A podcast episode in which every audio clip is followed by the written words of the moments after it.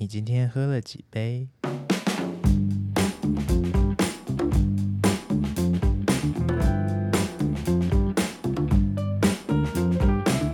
欢迎来到 Paper 的知识冷冻库，我是 Jasper。我是 Johnson，我是 Ian，我是 Clyde，OK，累。今天声音比较不一样的是 Clyde，因为今天是 Clyde 在隔离。那我们今天又是一个新的单元，怎么怎么现在变成换新单元变成常态啊？我们今天这个单元叫做知识冷冻库啦，所以顾名思义，我们其实要聊一些什么啊？一些冷知识，对，一些你平常真不知道也不会怎么样的一些冷知识。是不知道也不会怎么样的冷知识吗？还是说，就你听到会觉得啊，真的的那一种冷知识？对，然后你就可能可以因此交到一些朋友，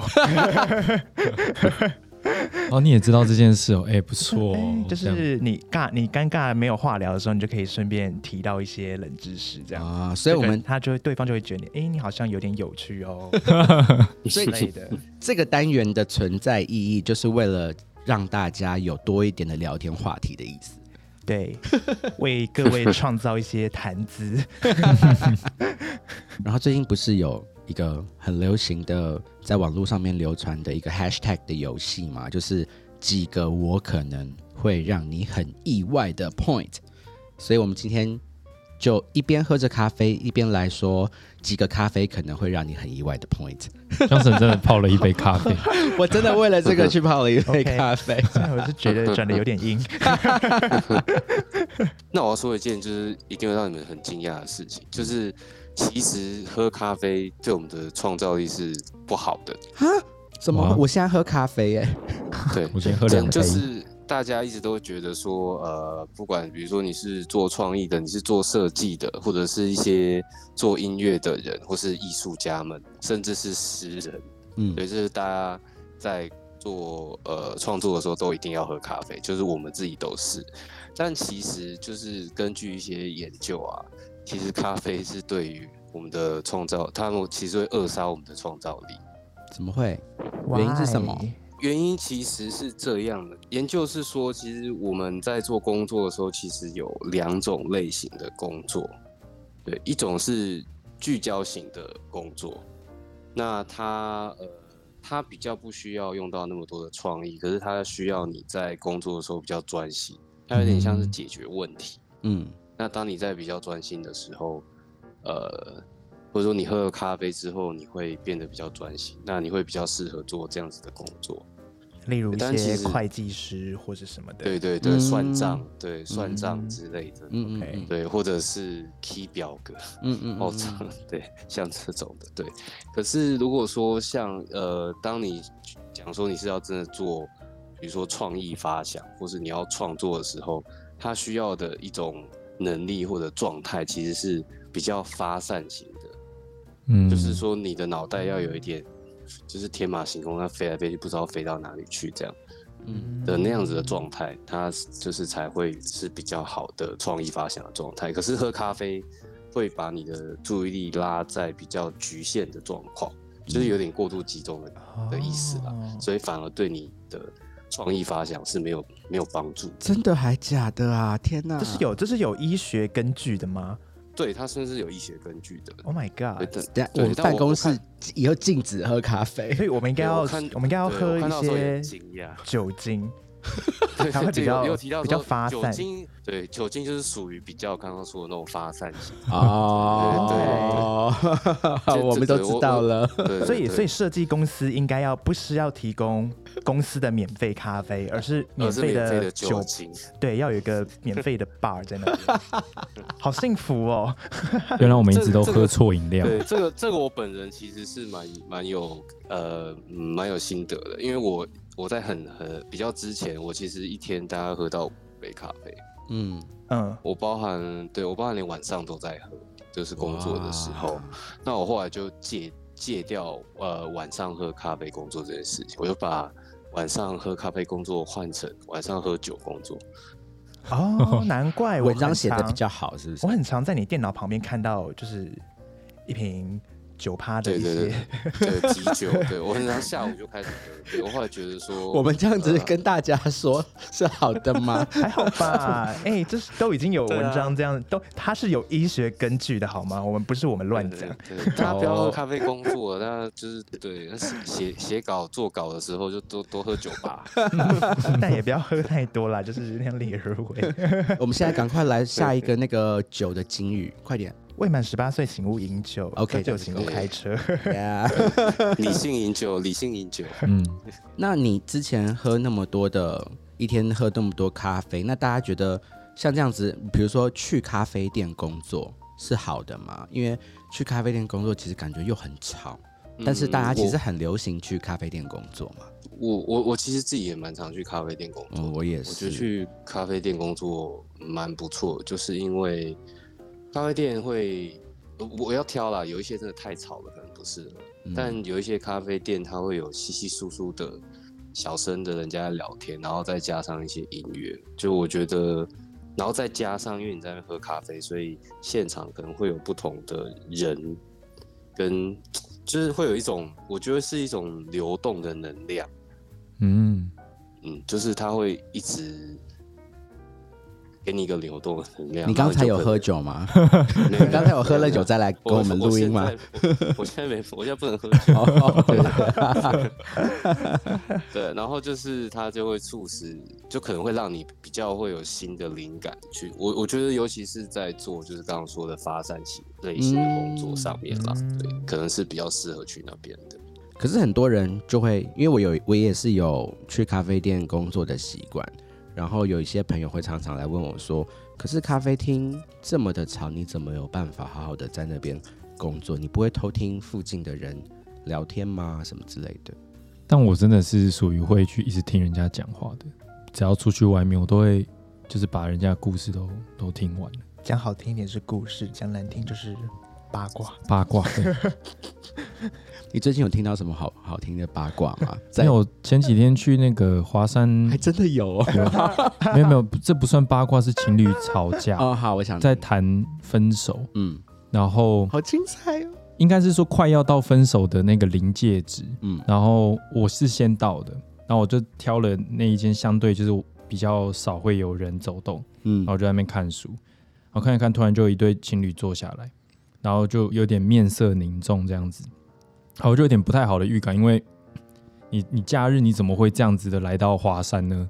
然后还挑一间咖啡厅，然后男生还是很有礼，还是很有礼貌的去柜台帮忙点了东西，然后两个就开始开始在讲，然后那男生就直接讲说：“哎，我讲了这么多遍，你还是不懂我意思，你怎么在外面这样子不给我面子？”女生就说：“没有啊，可是可是你你这样子就是翻旧账啊！我之前又又不是这个意思，然后你一直误会我意思，然后再钻牛角尖，然后就两个人就这样一来一往，然后就越来越大声，然后你就会发现原本 Clyde 刚刚形容的那个流动啊，然后那个白噪音就瞬间就慢慢 mute 掉，所以他们的声音就越来越清楚。然后呢，开始就有人离开咖啡厅了。嗯，对，然后大大概这样到了十五分钟，我实在是撑不下去，因为讲的实在太清楚，就是哦什么？你以前怎样，什么跟别的女生出去，然后什么我也没讲什么，那为什么人家别人找我来吃饭，然后我就要怎样怎样，然后就开始越来越针锋相对，他他们好糗哦，超糗，就是你直接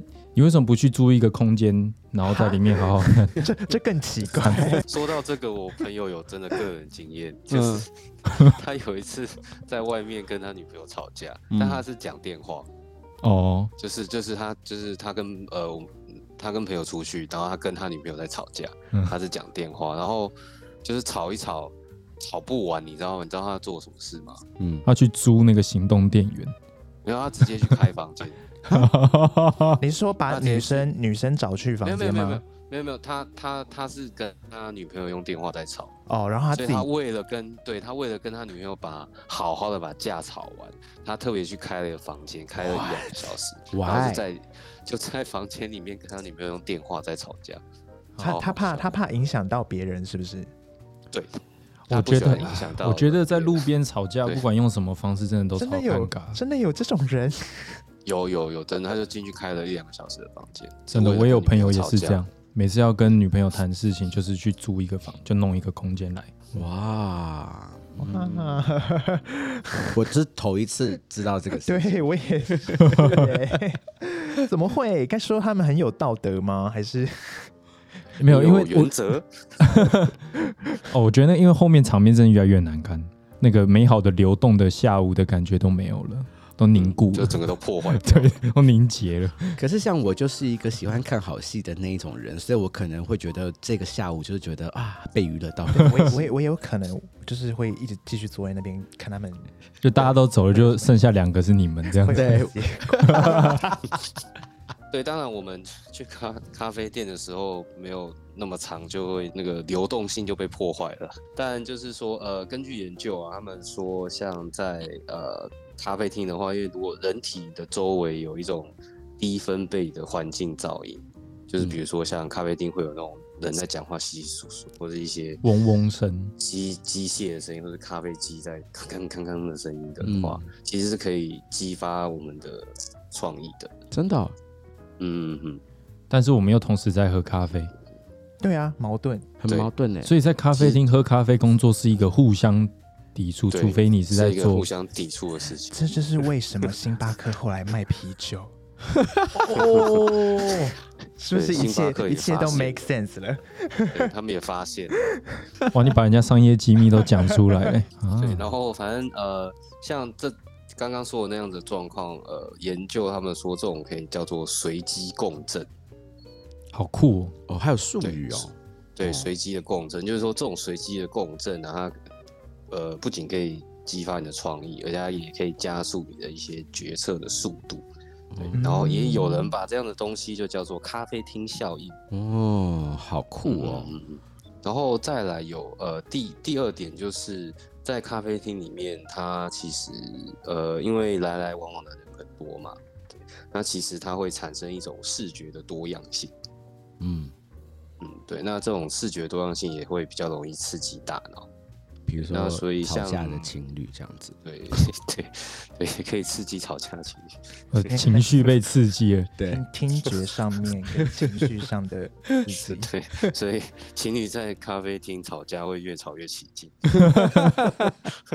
就觉得哇，找到找到更涌找到更多灵感，可以讲出一些平常讲不出来的形容词。对随机共振 OK。今天骂人特别高级，我觉得应该是会比在就是去开房间吵架好了。嗯，开房间吵架感觉就比较没有视觉多样性。嗯 你们知道咖啡其实是怎么样被发现的吗？它不是被人发现的，它是被先被动物发现的。为什么这样说呢？是因为在一五零零年左右，然后在伊索比亚有一个牧羊人，然后就发现奇怪，什么他他的他养的羊就吃了一种浆果之后，他的精神就变成亢奋，嗯然后晚上会睡不着觉，这样就觉得很奇怪。然后后来就去真的去摘了那个浆果，然后把它煮熟，然后拿来喝，他就发现哇，就所有喝的人就是思绪都变得非常清晰，然后很清爽的这种感觉，这样子。还有这个就是最早的第一杯咖啡，其实是因为山羊而被人类发现的这样子。哇哦，对，然后后来这个我觉得跟可口可乐很像，就是这种东西一开始都被拿来当做药，嗯，威士忌什么这种我们现在平常喝的东西，其实最早的时候都被拿来当做药这样子。然后后来就从呃伊索比亚，就是目前普遍认知的咖啡起源地，然后到了中东，然后再到欧洲这样子。然后还有快速补充另外，你们知道伏尔泰啊，就是欧洲最重要的启蒙，就是理性时代的一个重要的思想家，他一天要喝七十二杯咖啡啊，这样，这这这这这是有是就跟数据记录的吗？是就跟贝多芬他一天要泡一杯咖啡要磨六十颗咖啡豆是一样的意思。嗯你知道六十颗其实很多哎、我真的有拿来，算过，我真的有拿来加加看，那很浓哎、对，然后、哦然后七十二杯咖啡更是天文数字哎、你一杯如果一百，你用那他怎么知道一杯多少？他一杯搞不好十沫啊。没有，因为但是你看以前的那个，我觉得欧洲有个好处就是它那种古典的咖啡茶具样子没有变化太多，都是小小的，对，都是小小的，所以你如果大概就是现在一般的一百五的三分之一这样。就 shot 杯啊，但是你看这样七十杯，那是几公升呢、超猛哎、然后刚刚 Clyde 就又讲说，喝咖啡会让你的思绪变得集中嘛，嗯，所以就让你越来越理性。所以整个欧洲就是因为咖啡，所以才有这个理性跟后面的科学。启蒙运动，因为因为原本在咖啡进来之前，欧洲人都喝啤酒啊啊。哦啊，因为啤酒它会杀菌啊，所以你还可以获得一些基础养分，跟你喝完你会呛嘛，嗯，所以比较浪漫，比较多有趣的文创学，文艺复兴有没有？嗯是复兴什么？对不对？以以前的东西，所以后来喝了咖啡之后，大家就是失去集中之后，就一路线性的往前的，一直不断思考，然后就造就后来现在世界变这样。哇，天哪，我们居然这样子聊冷知识，聊出了一个世界的大道理。有没有？其实我觉得很，我我我我我在意识到这看到这件事情的时候，我也觉得，哦，好像真的就是这样哎、可是文明的大药剂。没错，可是七十二杯咖啡真的太猛，不可能这样喝。对，真的不要这样子，对，请适量就好。嗯除非你想当下一个伏尔泰，可以揣揣揣揣看。我觉得我们应该要喝七十二杯啤酒，把世界再弄感性一点。七十二杯啤酒也很 crazy，好不好？大家别闹了。我觉得啤酒比较比较有问题。然后还有另外一个，我觉得也超有趣的。如果问你们说，你们觉得最贵的咖啡是什么咖啡？你们会应该会想到麝香，麝香对对猫，对对？麝香猫，对。那它的它的原理其实是就是那个是排泄物里面的没错。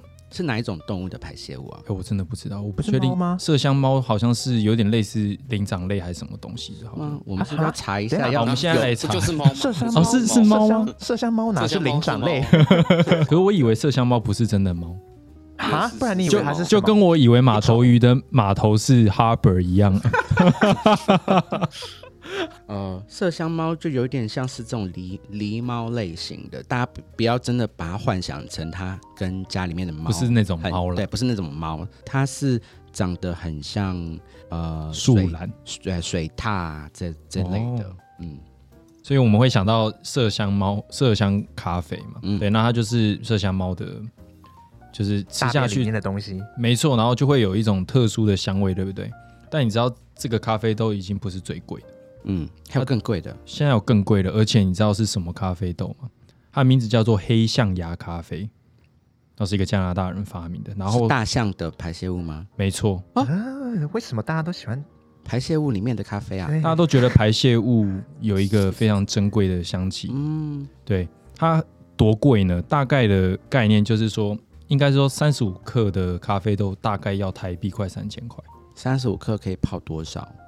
一杯咖啡大概二十克左右，嗯，所以一杯要三千块台币，哇，这么贵这样。子。嗯，那它一样也是就是就是大象的便便，然后他说他说竟然呃应该是说因为这个消化，它最后真的能做成这样豆子的咖啡会很少嘛，因为它真的会被消化掉，嗯，所以这是它这么贵的原因之一。然后很有趣的是，就说它这个消化掉排弄出来的这个黑象牙咖啡豆呢，它就不会有咖啡的苦涩味了，就它那个苦味被弄掉，而且它喝起来像什么？像牛奶巧克力。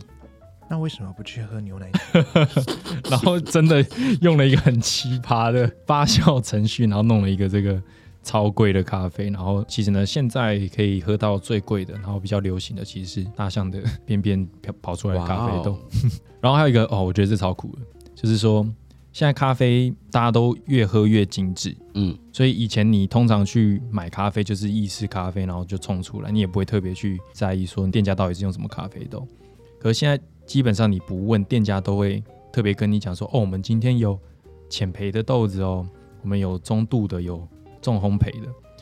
所以就是大家越喝越细，然后都可以根据自己喜欢的口味去去挑选咖啡这样子。然后有一个很很很有趣的，就是说，就是喝咖啡其实有很多好处，然后其中有一个是讲说，就是可以保护你的肝，可以防止你的肝细胞受到损害啊，然后防止肝硬化、肝癌的风险。哦，真的啊，对，就这么好。他说日本曾经有针对就是东京的市民有做过研究，他就说这很厉害哦。他说 B 型或是 C 型肝炎的患者，如果他喝咖啡的话，他会降低就是得肝炎的这个或肝硬化的风险。嗯他说，如果一天一杯的话，可以降到七十八 percent，两杯的话还有五十。但是如果你再喝多的话，它风险会越降越低，越降越低这样子。嗯对对对。所以它好像是有正的相关这样子。那回到刚刚讲那个浅焙、中焙跟深焙，为什么特别提这件事呢？你们有没有想过这三种不同烘焙度的咖啡，对于保护肝这件事情哪一个比较好？嗯，我随便猜，嗯一定是，一定是，要么是最重，要么是最轻的。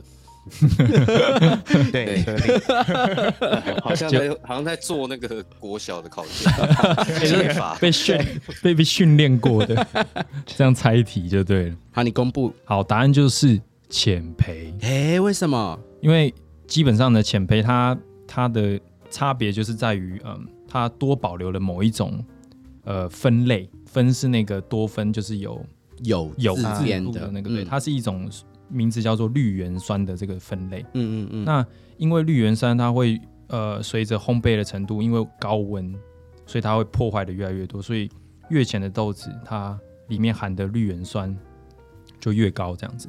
那绿原酸不止在咖啡豆里面，它其实一般的蔬果呃蔬菜水果里面都有，它就是一个很很天然的抗氧化剂这样子。那另外一个小小的知识就是，其实我们喝咖啡你会觉得苦啊，会觉得苦涩，其实就就是绿原酸造成的。哦，对，所以呃，如果你想要挑选真的对肝的保护 CP 值比较高的话，你可以多喝浅焙的美式，嗯，对它它有比较高的绿原酸，然后可以抗氧化，然后绿原酸它本身对于就是脂肪代谢也会有帮助，这样子。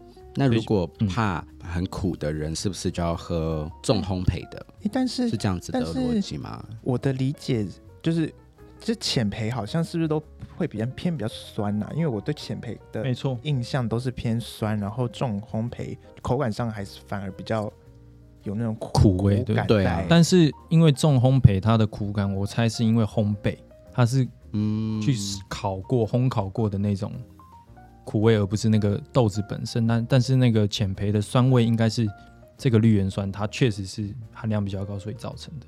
我我觉得这个差别应该是这样子。懂对对对了，嗯，所以你要护肝的话，就先喝浅焙的吧。先喝浅焙喽。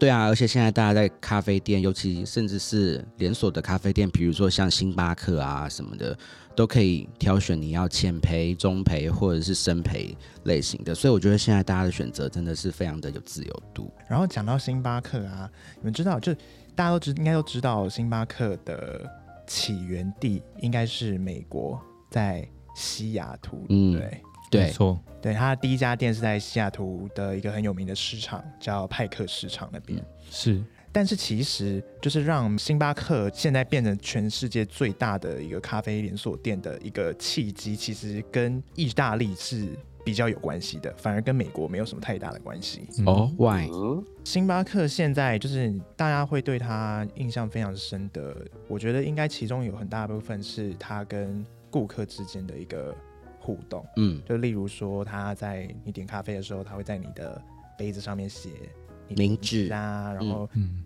对，就是你咖啡到的时候就会叫你的名字来领咖啡，就他嗯。都对顾客是非常的亲切的。然后呃，现在你去 Google 啊，就是星巴克创办人，你搜这个关键字，嗯。你会看到的第一个名字是一个叫做 Howard Schultz 的一个人，嗯。但他其实并不是实质上 Starbucks 这个咖啡店的创办人，他只是 Starbucks 这个企业的创办人。哦，对呃，实际上最一开始在开在派克市场的这家 Starbucks 的创办人，一开始就是他们是一家在就是在开在西雅图的一间非常小的一间咖啡厅，嗯，就是只经营就是非常小众的一个市场，跟我们现在路上在台北路上看到一些小咖啡厅概念很像的那种小小店。嗯，然后他在有一次就是跟一个瑞典的专门出咖啡壶的一个公司订了很多咖啡滤壶。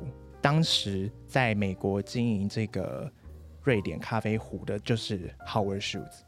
哦，所以他其实是咖啡充足器具的代理商的那种感觉，是不是？嗯，呃，就是这家公司的一个行销总监这样。哦，对然后他就特地去西雅图拜访这间 Starbucks，但他就因为太喜欢 Starbucks 给他的感觉了，所以他就花了一年的时间说服这个创办人让他加入 Starbucks 团队。然后后来他就加入了嘛。然后在有一次，他被公司派去米兰家具展，就可能要去采买一些东西，然后他就在米兰就是去了很多家咖啡厅，然后就深深的被意式咖啡文化给吸引。他发现当地的咖啡就是咖啡厅的店主，他都会知道说他比较熟悉的顾客喝什么样子的咖啡，然后他都会在他点咖啡的时候会呼喊他的名字啊或者什么，就是现在我们在 Starbucks 看到很非常熟悉的一个形式，嗯其实都是源自于呃 Howard Schultz 他那时候在米兰看到的一个状况。嗯然后他发现这一点，他他觉得他就开始觉得咖啡这件事情，它其实是跟人还有人跟人之间的互动是一个很有连接性的一个东西。嗯然后他非常欣赏这一点，所以他就开始想要把这个概念带带回到 Starbucks，然后让让 Starbucks 变成它并不只是一间提供咖啡的一间店，而是卖一种人的体验的一间更不一样的一间商店。嗯，对，但是呢，很不幸的就是，呃，当时的那个 Starbucks 的创办人，他其实并不是很认同 Howard Schultz 的这个观点。后来 Howard Schultz 就就因为有点理念不合嘛，所以 Howard Schultz 后来就离开了 Starbucks，就自己去开了另外一家店。这家店就是照着 Howard Schultz 的想法，就是去经营的像现在 Starbucks 这个模式，后来就非常的成功。他只花了他从创办到就是他成功的这个阶段，只花了两年的时间，嗯然后两年快的，非对非常快，然后两年之后他就把 Starbucks 给收购了，他就把 Starbucks 给买了下来，然后就哦现在 Starbucks 才变成一个这么样这么样子的一个这么大规模的一个跨国企业，他把 Starbucks 买下来，然后就使用 Starbucks 这个名字，对。然后沿用到其现有他的那些店上面嘛，right？对，没错、哦，原来是这样子的一个逻辑哦。y e s 所以这个名字就是在杯子上面写名字，是因为他们就是采用意大利，就是很很注重服务客人的这个关系的这个事情，对不是为了写名字，然后要写错，然后可以在那个 social media 有更多的曝光机会某吗。种程度就是他 他让哦他，让这个是这样吗？他让买咖啡这件事情变得有人味。嗯，对，就是不管你是说他要可能要在在社群媒体上创造一些迷因啊，或者是什么的，这个事情是不是真的是一个呃策略性的事情是不可靠？可是有很多人是说这个是一个非常厉害的那个行销手法，因为你写写，比如说因为特别写错，或者是写一些比较呃腔的一些东西，然后大家就会拍照，然后分享，这是一个非常免费的宣传哎、对，超超合理的。我常常被写错，哎，啊？为什么？呃，先生您贵姓？我姓冯。哦，好，冯先生。那、通常你这样回，我就认为你知道啊。嗯如果说冯，如果有点迟疑，我就说哦，二马冯。嗯然后如果二马冯你还是听不懂的话，那我就随随便。然后就是常常写到冯，就是那个相逢的那个冯。啊我想说，你这么难的字，你写得出来，你写不出二马冯，要不然就是也有写那个什么澎啦，就是澎湖的澎啊，或是红，就是三就是水共红这样，就是各种很很奇怪所以。你听到彭先生，你的咖啡好喽，你你也你也会有反应。对我意思说是 是，对我就会过去确认说，哦，是点什么什么 所以你对，我是彭先生，写错名字是非常的有经验的。常常写错，但我他从来都没有让我想要发文过，我觉得他很不尊重我，失败。你都那么常碰到，你要习惯了。我有去过派克市场这间店，你有去过？它很漂亮哦。它是因为西雅图它靠海嘛，所以它其实海一过完就是直接山坡，有点像是花东的，就那个起伏比较大。嗯然后派克市场它在海边海港旁边，然后就是第一排，很小很旧，可能就几平大而已，但超多人，大家都是去朝圣。嗯而且它很特别，就是说它里面有卖只有在那里才买得到的咖马克杯跟咖啡豆我，就想要问这个事情，嗯就城市杯嘛，对不对？，对，而且是只有派克市场店有的。嗯嗯，然后它的招牌特地保留了最早就是一九九零年代的那个时候的招牌的样子，就是有一阵子都是那个深咖啡色，嗯。然后白色手写的那种感觉。嗯。嗯，嗯，对，而且我我跟你讲，他现场喝的那个特别的那个豆子真的比较好喝啦，因为它可以做的比较精致，不用弄到量这么大。嗯，对，所以如果大家去西雅图，真的可以去采个点，是值得采的。哇，嗯好哎，真的真的。嗯嗯嗯。酷酷酷。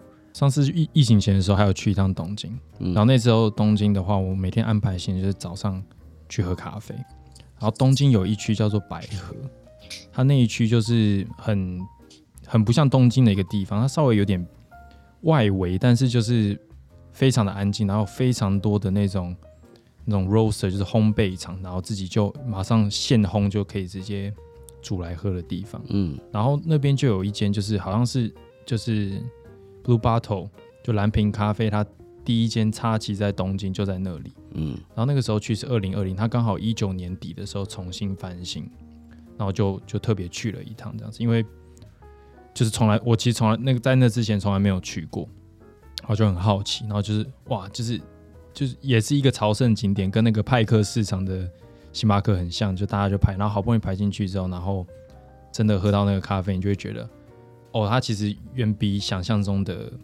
就是好喝，哇哦，而且它的嗯而且我觉得 Blue Bottle 它的的产品也很用心了，就是你有很多什么小东西可以买啊，比如说什么徽章啊、咖啡杯、什么环保吸管，对，就是我觉得这些东西都做的很精致。有时候你会看到很多人进去买，不是为了买买咖啡而已，他会买周边商品搜刮一堆周边商品带走这样子。嗯那次印象也是蛮深刻的。诶，那你知道 Blue Bottle 的创办人他其实并不是咖啡师出身的吗？啊什么？啊，这么好喝的咖啡，然后啊，好奇怪，那个星巴克也不是啊，那嗯。对也、很猛哎、我们这么喜欢的连锁品牌，然后他其实他就只是爱咖啡的人，那他不是咖啡师，他是什么？他是一个音乐家，真的？反差更大。Starbucks 那个算还算是个商人，但对他但他但 Blue Bottle 的创办人他是一个呃演奏单簧管的一一个乐手。哦，是古典音乐家的那对。演奏家，哦是的，没哇，错好帅哦，嗯。他叫 James Freeman。嗯。那他因为他自己本身因为很喜欢，呃，自己很喜欢研磨咖啡，然后他又觉得就是现在市面上的大多数的连锁咖啡店，他做的咖啡烘焙都做的太深了，就是都不是他想要的，嗯所以他就开始自己在家里面开始烘豆啊，开始自己做自己的研磨咖啡。嗯，然后他后来就自己在旧金山湾区，就是开了，就是开始经营自己的咖啡事业。然后一开始都是在那种小农市集里嗯面会贩卖他的手冲咖啡这样子。他在小农市集的经营，他开始觉得说这是一个可以走的路，就是嗯。做更精致咖啡这件事情。然后他就把自己原本在乐团的工作给辞掉了，他有辞掉哦副业做出心得的意思，他就把他就把他原本的工作辞掉，然后跟银行借贷了一万五千的美金，然后开始就是买了一些设备，然后就开始经营自己的一间小店这样子。所以副业做出心得，就跟肯德基是一样的，是是？哦，肯德基也是一个很经典的例子，蛋挞做出心得，对，没错。然后 Blue Bottle 这个店名啊，其实是来自一个欧洲的第一家咖啡店，嗯那家咖啡店叫做呃 The Blue Bottle Coffee House，他就哦取了这个欧洲第一家咖啡店的这个名字，不知道富尔泰有没有去过，嗯，好不好有好问搞不好有哦。嗯有可能有。你有没有发现，就是 Blue Bottle 的整个店的氛围非常的有日本感？对，因为老实说，我第一次去 Blue Bottle 的时候，我对这个品牌没有太特别的了解。我第一次去 Blue Bottle 的时候，我一开始以为它是一个日本的日本哦，超像，嗯。尤其在非常非常的日无本。毫无违和，它里面都用什么木头跟白色的对啊，对设计跟家具，超像日本的品牌。那其实是因为呃，James Freeman 他个人非常喜非常欣赏日本的极简美学，嗯。然后所以他他希望他自己的店可以走这样子的一个氛围，嗯，然后他甚至在海外的第一个市场也是开在日本，嗯。就是刚刚伊人说的那一间白河的那一间店，嗯，就是就是他在海外的第一间店这样子，了解。对。然后 Blue Bottle 它整个，因为因为讲刚刚讲到 James Freeman，他觉得现在因为觉得市面上的就是连锁店的咖啡都非常的重烘焙嘛，嗯，他就是对烘焙这件事情有非常的非常的讲究，嗯所以 Blue Bottle 它每一间店，它其实在开店的时候，它并不是它并不是就是想说哦，我要我今天要去因哪哪个市场比较比较有机会，他就去。他并不是照这个方式的。他在他在进入每个市场的时候，他一定会在那那个城市里面也开一间 Blue Bottle 的红豆厂，就他并不是开店，对，他都会是选择在在地红豆，然后嗯为了那一家店，对啊，所以它还蛮搞刚的。对，非常搞纲，所以它它跟 Starbucks 的经营策略其实是非常的不一样的。他有点对着星巴克的痛点打。嗯就嗯，有一点点是，有一点因为大家都会说，就是 Blue Bottle 算是呃第三波咖啡浪潮的一个蛮前面的一个浪头先对，算是算是先驱吧。嗯，对，那所谓的第三波咖啡浪潮，就是就是要制作一些更把咖啡这件这个东西有点类似精品化的概念，就是让嗯它变得是品质更好的，然后有点像你酿葡萄酒啊，或者是啤酒精酿啤酒啊，它并不只是一个单单是一个商品，嗯它可以传递很多的做这咖啡的人的一些理念啊，或者是想法什么之类的在里面的东西。嗯嗯，对，所以它是一个更精致化的一个东西。那 Blue Bottle 它的策略其实就是在走这个，所以你会发现 Blue Bottle 它商品的定价也都会比星巴克来的高。哦，所以星巴克他才要开始卖啤酒啊，他是想要想一些新招数来跟别人对打。但他成功的引起我兴趣，他不要再写错我的名字，我会为了啤酒过去。你们知道其实美酒不能加咖啡吗？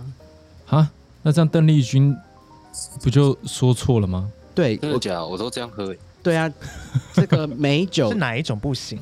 就是大 no no 的不行，因为科学研究啊，大概有几个重要的原因啦。喝酒你会让你的这个血液循环变快啊，然后那个血管放大，嗯，然后呃，咖啡也有同样的效果，所以其实你这两个一起喝的时候，所以对你的心血管的负担是非常大的。那啊，如果对啊，我们可能就会仗着啊，我是年轻人，可能这样子是可以负荷。可是你如果持续的降下去，很很容易发生一些心血管的意外的。所以如果这两个一起喝是非常小心的，哇，这是原因之一。嗯，原因之二呢，是因为呃，喝咖啡会让你稍微觉得呃比较清，因为会比较比较专注嘛，所以会比较清醒，所以你会觉得喝了酒以后虽然会醉，可是你喝了咖啡好像又会醒，所以你就觉得啊，好像有一种解酒感。那因为这样子，你的那个喝酒就会喝的再更多。那但是哦你并没有解酒哦，你身体的酒精含量还是这么的多，那只是你觉得你有酒醒，可是你以为哎、今天酒量比较好，对这样子是更危险的，比嗯如说你会做一些更危险的动作啊、行为啊，或者是你因为摄取太多的酒精而而对身体而不好可。是我很喜欢喝一种调酒叫咖啡马丁尼，那这完全就是很危险的酒，还自己一直喂自己这种酒是想干嘛？我其实也一直有对于这个事情有很大的疑问啊，就是比如说有咖啡的调酒，那这个的意思是是不是不太好啊？应应该就是没有这么的严重吧？就是你要非常长期的一直这样子做，你才会发生一些危险。当然啦，因为我觉得咖啡的调酒基本上它就是一些咖啡风味啦，嗯你也不可能就是你整个晚上就是喝这么多的咖啡跟这么多的酒精一起嘛。对啊，你不会喝七十二杯，那我很好奇，那酒是发散的，然后咖啡是专注，那那个时候大家脑袋感觉是怎么样呢？我不知道。那你喝咖啡马丁尼的状态是什么？呀我，都我我觉得我当下都很放空，但是会觉得很清晰的放空，就是很空。这样子。怎么听起来像用了一些违禁品？违禁品。问克莱了，克莱，你都喝什么咖啡的调酒啊？咖啡的调酒，我通常都会去，呃，我通常都会在我常去的咖啡店，然后他们也有卖酒的地方，然后就请店员帮我调。哇，对对对，嗯就是看他们心情，所以我没有特别，呃，没有特别喜欢喝哪一支咖啡基底的调酒。嗯，爱尔兰咖啡不就是有加酒精的吗？对，对啊，所以这件事情也让我觉得有很大的问号。虽然医学有这样子的研究报告啦，那也有这样子的这个咖啡种类在，那大家就就参考参考喽。在这边好像威胁 在这边不做任何的什么建议或者是禁止。而且我今天本来是想要用美酒加咖啡这一首歌来做结尾。哎、等一下，哎是美酒加咖啡。我一直以为邓丽君唱的是美酒 plum 的那个，你以为是是是，是美好的酒？对对对，我想说，美酒这个味道跟咖啡有对吗？哦，难怪难怪你的你的疑惑点好像是为什么是这为什么是这种酒的感觉对，觉我想说这个，啊？我们聊了这么久，你现在才我恍然大悟哎、那就跟马头鱼一样。真我觉得还是不一样。好啦，我今天也不再唱歌了啦。以上就是我们今天节目，想要听我唱歌的人，下一集见喽。今天先这样，拜拜。拜拜。拜。